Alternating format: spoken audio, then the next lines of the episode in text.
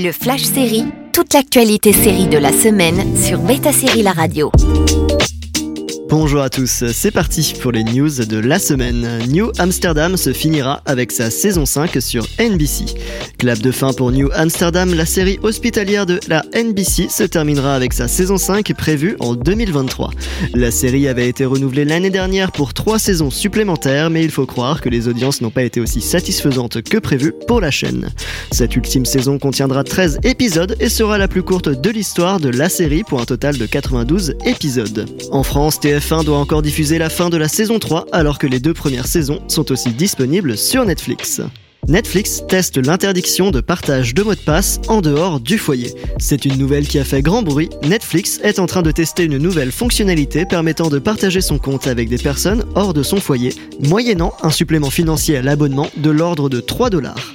Ce sont pour l'instant les utilisateurs du Chili, du Pérou et du Costa Rica qui se verront proposer la création de ces sous-comptes supplémentaires alors que la plateforme compte inciter ses utilisateurs externes à créer leur propre compte tout en leur permettant de transférer leur historique de visionnage. Il faudra cependant attendre de nombreux mois avant que Netflix décide ou non d'étendre la fonctionnalité aux abonnés du monde entier.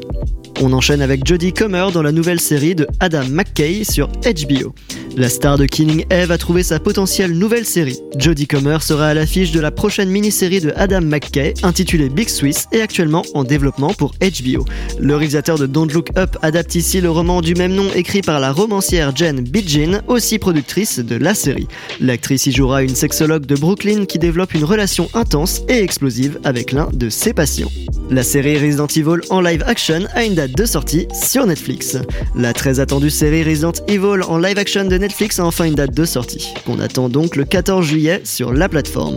Le récit nous placera en 2036, 14 ans après le début de l'apocalypse, et mettra notamment en scène l'acteur Lance Reddick, connu pour ses rôles dans The Wire et Fringe, qui incarnera le méchant emblématique de la saga, Albert Wesker. Christopher Lloyd rejoint la saison 3 de The Mandalorian. Christopher Lloyd, le culte doc de Retour vers le futur, fera une apparition dans la saison 3 de The Mandalorian sur Disney+. Si rien n'a filtré sur son rôle, l'acteur fera au minimum un caméo dans l'un des épisodes de la série, comme ce fut le cas pour Timothy Olyphant dans la saison 2.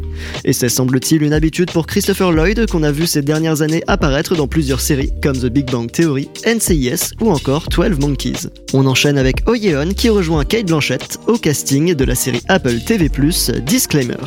L'actrice sud-coréenne Oh Yeon, connue pour son rôle dans Squid Game sur Netflix, va rejoindre Kate Blanchett et Kevin Klein à l'affiche de la série Disclaimer sur Apple TV+. Écrit et réalisé par Alfonso Cuaron, elle racontera l'histoire de Catherine Ravenscroft, une journaliste documentaire de télévision à succès qui voit ses démons ressurgir alors qu'un roman écrit par un veuf apparaît sur sa table de chevet. Oh Yeon incarnera Kim, l'assistante de Kate Blanchett dans la série. Disclaimer n'a pour le moment pas de date de sortie sur Apple TV+. Et on finit avec une saison 4 de True Detective qui est bien en développement chez HBO. True Detective fera bien son retour sur HBO, mais sans son créateur originel, Nick Pizzolato.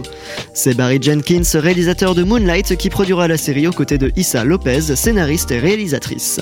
Surnommée Night Country, cette saison 4 nous placera vraisemblablement en Arctique, un endroit où les journées peuvent durer bien plus que 24 heures.